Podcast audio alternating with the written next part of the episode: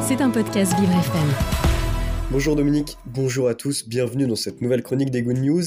Et on commence avec une bonne nouvelle qui concerne le Made in France. Les chaussettes les plus résistantes du monde viennent de chez nous. Oui oui, et plus précisément du Tarn. Ces chaussettes sont l'œuvre de l'entreprise Missègle. La gamme qui nous intéresse est celle appelée Ultra Solide.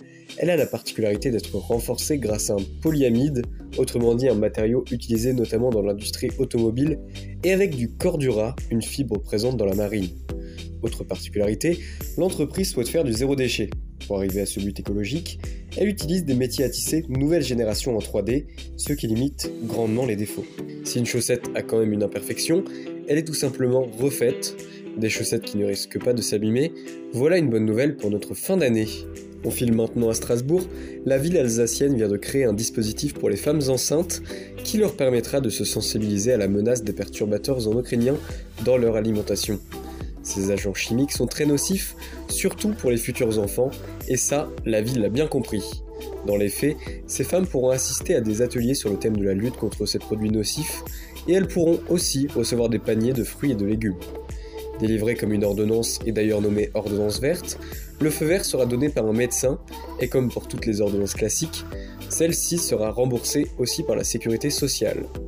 Une très belle initiative strasbourgeoise en matière de santé, et si cette ordonnance verte apporte des résultats concluants, pourquoi pas une généralisation à toute la France dans les années à venir?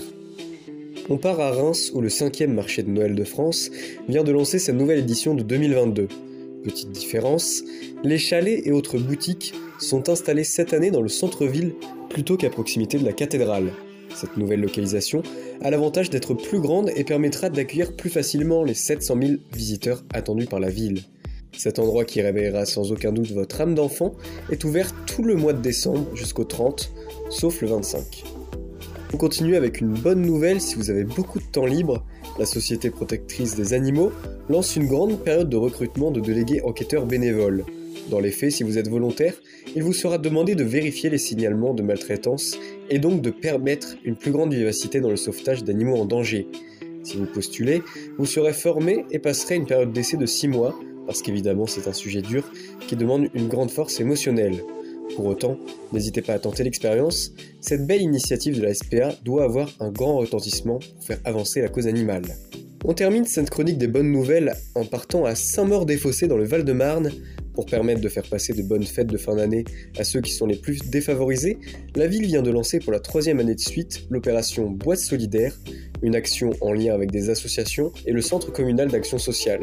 Le principe, les habitants emballent différents objets et autres vêtements présents sur la liste donnée par la ville. Ils mettent tous ces cadeaux dans des boîtes à chaussures et les déposent sous le sapin du relais Solidarité.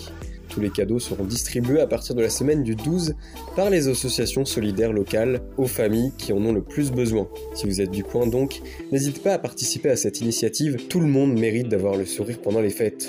Merci à tous d'avoir suivi cette chronique. On se retrouve la semaine prochaine pour une nouvelle chronique des Good News. C'était un podcast Vivre FM. Si vous avez apprécié ce programme, n'hésitez pas à vous abonner.